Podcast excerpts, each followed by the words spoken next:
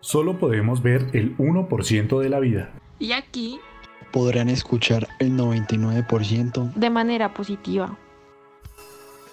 Compartamos esas experiencias. Riámonos de nuestros fracasos. Les habla Sara Gutiérrez. Aquí nadie sabe si se logra. Pero sabemos intentarlo. Encontrar ese límite de la mente. Amor propio. Autovaloración. Mente. Cuerpo. Y espíritu.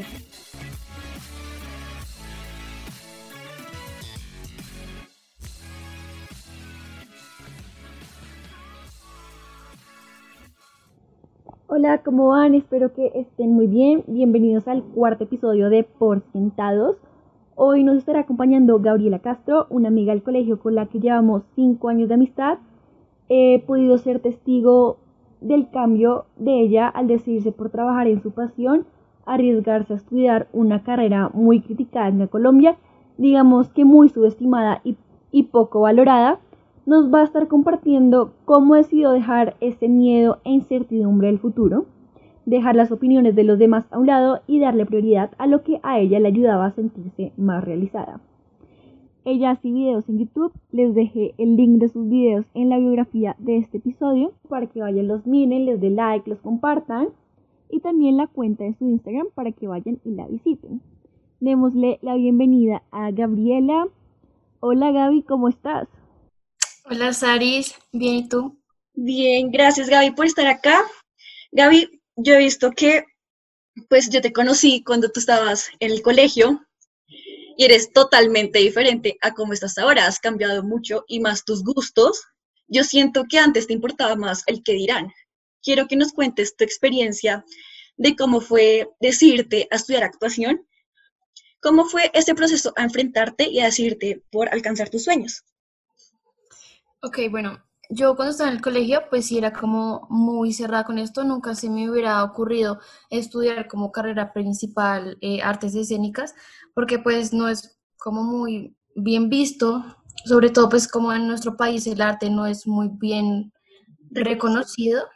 Entonces, pues como que, bueno, yo, a mí me gustaba mucho la química y pues ya de una vez decidí estudiar ingeniería química, pero llegué a tercer semestre y de hecho hubo 12 meses en los cuales no estudié porque me cambié a psicología, me di cuenta que no era lo mío, luego me volví a cambiar a ingeniería, pero yo un momento en el que yo dije, esto no es lo mío, y en uno de esos eh, momentos que me di entre la carrera, decidí empezar con mi canal de YouTube, y me di cuenta que me gustaba mucho pues hacer esto, actuar para la cámara, y eso que yo tengo mucha pena, o sea, a mí me da mucha pena, pero es un proceso que como que voy llevando. Pero mm, bueno, hacer que la gente lo aceptara todavía es como complicado.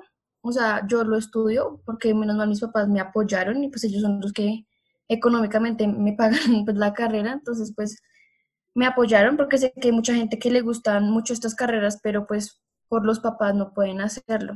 Exacto, entonces apoyado. ¿Cómo fue enfrentar a la gente, digamos, tus amigos que te dijeron, o te llamaron de alguna forma, te quitaron de alguna forma por estar creando contenido para Instagram? Yo soy una persona que no le importa mucho lo que digan de mí, porque pues, o sea, desde el colegio como que me he pintado el pelo de rosado, me he pintado, me ha sido un montón de cosas y como que nunca me ha importado lo que la gente me diga, y menos si gente que no conozco, pero así como de mis amigos, nunca he recibido una crítica mala, he recibido críticas constructivas, que a veces sí soy un poco como que no me gusta que me critiquen lo que yo hago, pero sé que es para que yo mejore. ¿Con qué miedo sientes que estás lidiando o que crees que tienes que mejorar? ¿Cómo qué seguridad?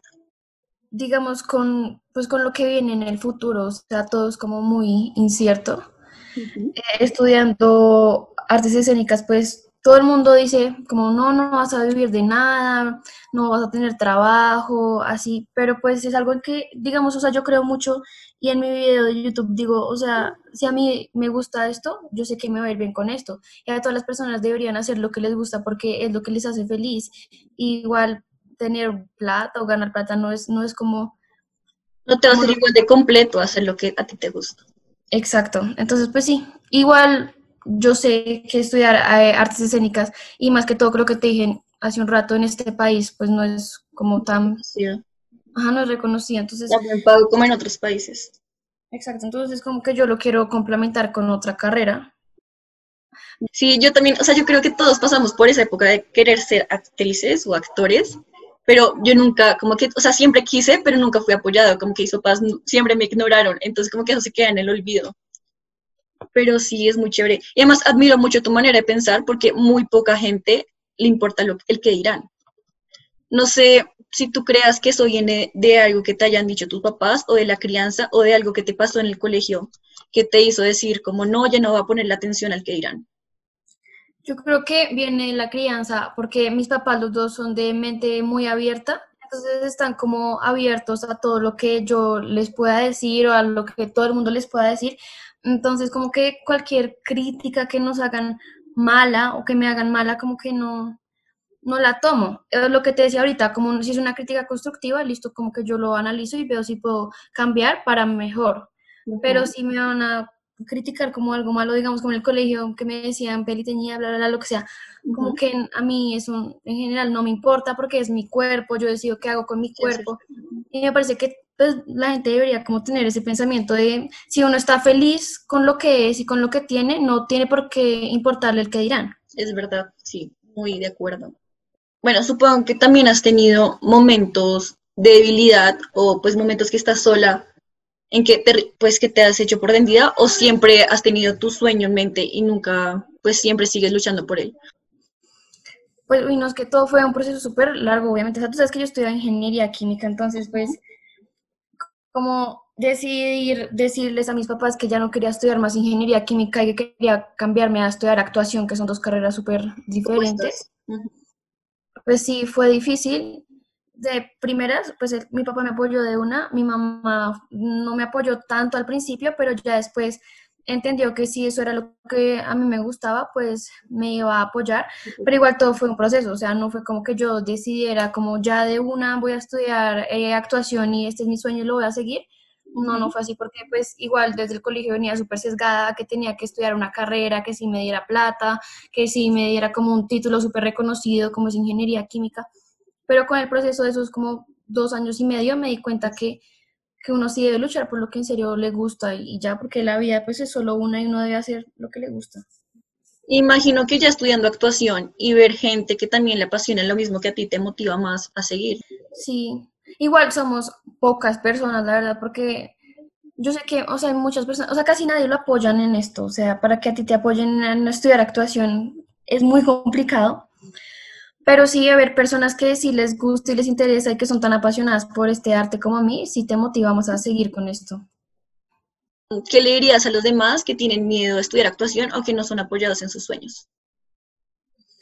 pues es muy difícil, pero yo diría que los sueños hay que seguirlos sin arrepentimientos, o sea, como hacerlo desde antes. O sea, si a mí en 11 me gustaba la actuación, hacer, empezarlo desde ese momento, porque me parece que en este momento de mi vida he perdido mucho tiempo eh, a nivel, eso, profesional. Pues, ah, o sea, como te digo, en las cosas de vida, como que sí agradezco haber estado en la sabana estudiando ingeniería química porque conocí a personas súper chéveres, eh, una experiencia de vida chévere, pero me parece que si a ti te gusta algo desde que estás en el colegio, debes seguirlo, digan lo que te digan y pues obviamente con el apoyo de tus papás. Si no tienes el apoyo de tus papás, ahí sí, la verdad no sabría qué, qué opinar ni qué uno podría hacer no, o sea, no, no sé, no sé. Es más difícil, pero igual yo siento que si algo te apasiona, pues tu pasión va por encima de cualquier opinión, así sea un familiar. Y es que en casi todas las ocasiones las opiniones de los familiares son las que más nos trancan, porque son las que más nos importan. Pero sí, pues con pasión yo creo que todo se supera. Pues sí, verdad. Pues, digamos, a mí casi tampoco me importa la opinión de mi familia, y eso que mi familia casi toda me apoya, pero digamos que mi bisabuela me dice, no vas a vivir de nada. Ay, no, ¿de qué viven los actores? Y, y cuando salgas, ¿en qué vas a trabajar? Pero yo tomo sus comentarios como, o sea, no, como que no me afectan, si me entiendes? Oye, Porque es como, es mi sueño y yo lo voy a seguir y ya. y lo vas a cumplir y ya. No, pero sí, además tú eres súper perseverante con tus publicaciones y con todo, guau, en serio, deberían aprender de Gabriela, los que estén escuchando este podcast. Me gustaría hacerlo más, porque, no sé, digamos, yo digo, voy a subir video miércoles y viernes, pero como que no lo logro a veces, pero sí me gustaría como ser más constante. O sea, yo creo que esta carrera también es mucho de constancia. Constancia. ¿Pero tú crees que es por pereza o por tiempo? Uy, yo diría que ambas, la verdad. Porque, digamos, a mí me gusta el hecho de grabar los videos, y, pero el hecho de editarlos me parece Sí, un poco muy demorado. complicado. Me gustaría tener una editora, pero, pero pues no. Sí, la edición es como tediosa, pero bueno. Gaby, tú y yo nos grabamos, pues estuvimos estudiando en el mismo colegio, ahí fue que nos conocimos. ¿Cómo crees que fue la orientación vocacional en nuestro colegio? Me parece que en nuestro colegio hubo cero orientación vocacional, o sea, en décimo y once no hubo nunca orientación vocacional, no nos ayudaron a nada. O sea, nos llevaron a las universidades ya que viéramos como en el Open Campus y así, no sé cómo se llaman las demás universidades, porque la verdad solo fui al de la Sabana. Y, pero me parece que la orientación vocacional es terrible, o sea, porque no hay. Y yo creo que una persona de 17 años necesita ayuda porque es una decisión que estás tomando muy fuerte. Y aunque yo creo que no decide tu vida, porque yo conozco mucha gente que no trabaja de lo que se ha graduado, de hecho. pues, no- Demasiada, la mayoría, yo creo. Sí, exacto, la mayoría, pero igual como que sí, son cinco años de tu vida muy importantes a lo que les vas a dedicar mucho tiempo y necesitas como una ayuda de un adulto para saber qué vas a hacer esos cinco años de tu vida. Entonces, eh, una recomendación que le doy al colegio es que sí hagan un proceso de orientación vocacional para la gente, para que los ayuden. Y lo que yo hice fue que cuando estaba estudiando tercer semestre, sí, de ingeniería química, segundo, tercero, ya la verdad no me acuerdo, eh, decidí hacer un proceso de orientación vocacional porque mi, mi asesora, la de, la de la sabana, me dijo, ¿cómo te va a recomendar a tal persona? Y pues hacer un proceso con, con él. Entonces empecé a hacer ese proceso de orientación vocacional con él y eran como unas pruebas, ahí te escriben, tú tienes que ir a sesiones y te van preguntando y ahí te van como orientando a ver tú qué, qué quieres estudiar. A mí me salió de primeras, eh, pues artes escénicas y de segundas eh, comunicación audiovisual. Wow, ya dijiste, ¿y audiovisual no te gustaba? O sea, audiovisual la descartaste por completo. No me gusta, o sea, a mí me gusta estar adelante de la pantalla y no detrás de la pantalla. O sea, verme, por Dios.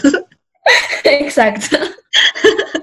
Sí, eso va como en gustos. A mí también pasó, o sea, como entre las comunicaciones me fue muy difícil elegir como cuál quería. Pues tú sabes que en la sabana hay tres comunicaciones.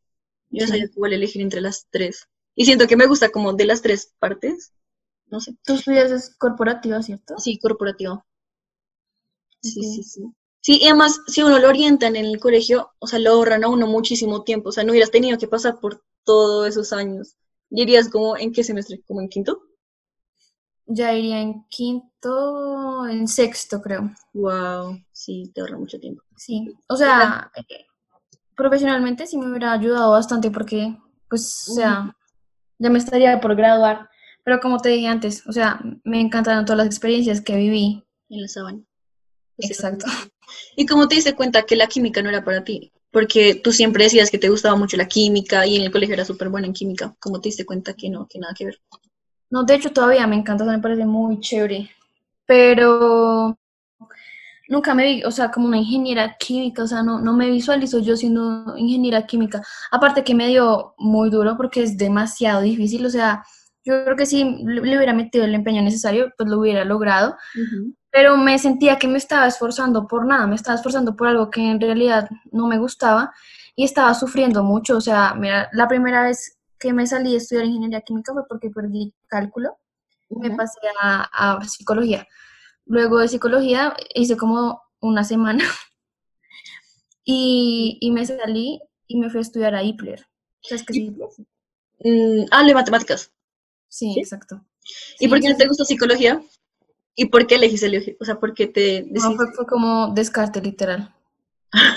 O sea, ni siquiera te llamaba la atención.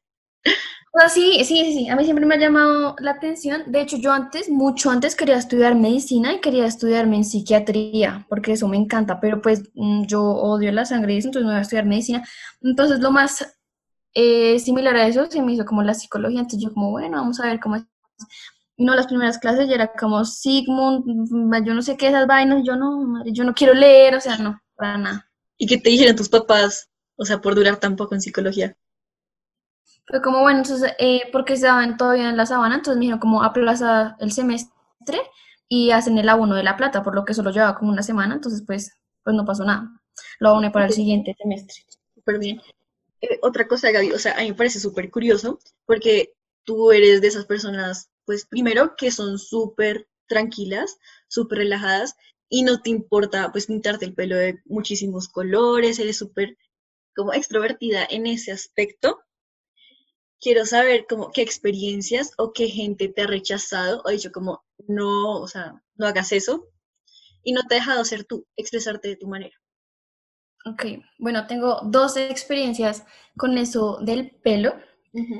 Yo en el 2018, como en marzo, me pinté el- todo el pelo de azul y en ese momento pues yo tenía un novio. Entonces él como a los como a la semana de pintármelo me terminó porque me decía como no, si tú te pintas el pelo así, yo no quiero estar contigo.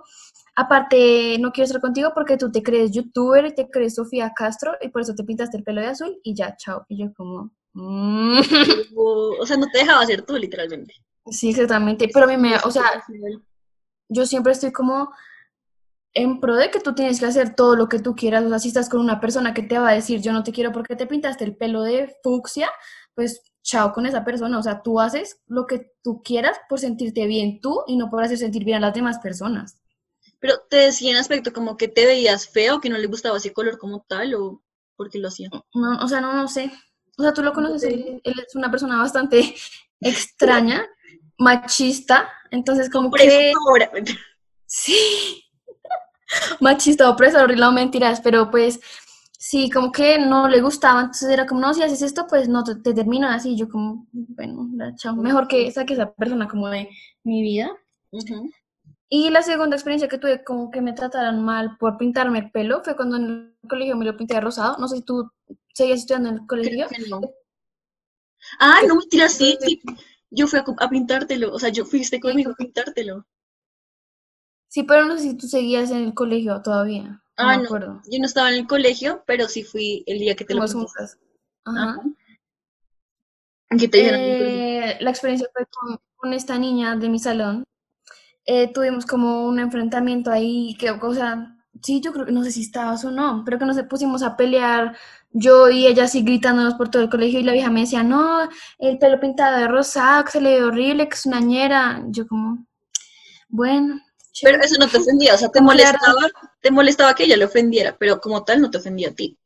Sí, exacto. No, a mí no- nunca me ha ofendido nada de esas cosas como que me gustan hacerme a mí locas y extrañas. Y yo soy una persona que me aburro muy fácil de la monotonía. Entonces, digamos, si tengo el pelo café, ya me lo necesito pintar de rojo. Y si lo tengo rojo, ya... O sea, en esta cuarentena lo he tenido café, rojo y ahorita me lo pinté de morado con azul. Entonces, como que no, Wow, me aburre mucho la monotonía y la verdad no me importa lo que la gente piense, o sea, no, la verdad no. O sea, si yo me siento bien, no tiene por qué otra persona venir a decirme lo que está bien, lo que está mal.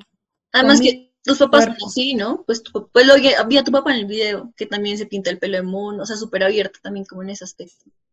Sí, pues a mi mamá casi, ya no le gusta casi, pero a mi mamá cuando era chiquita se pintaba el pelo así como de rojo, naranja, fosforito, pero ya, o sea, no le gusta tanto ahorita porque pues yo me estoy volviendo el pelo una nada, obviamente.